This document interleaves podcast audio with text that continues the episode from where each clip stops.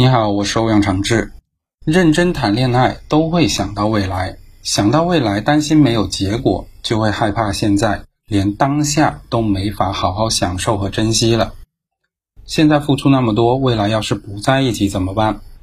亲密关系很难逃脱不确定性，别说对方能不能保证永远爱你，就连你自己都没办法保证下一秒会发生什么。一生一世，与其说是承诺。不如说是种下了美好的期待，至少在此刻，我们都希望有共同的未来。